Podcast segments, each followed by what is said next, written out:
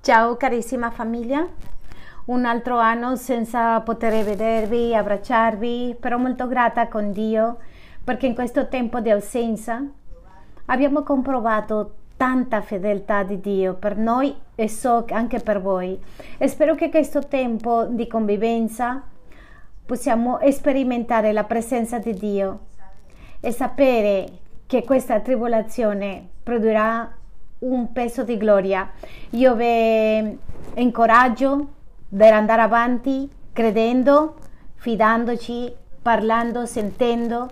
Ebbene, godetevi questo tempo e voglio dirvi che se tutto va bene, alla fine del mese saremo lì a Londra. Un abbraccio molto grande, vi voglio bene, che Dio vi benedica, vi protegga del male, del maligno e che presto ci darà l'opportunità di stare insieme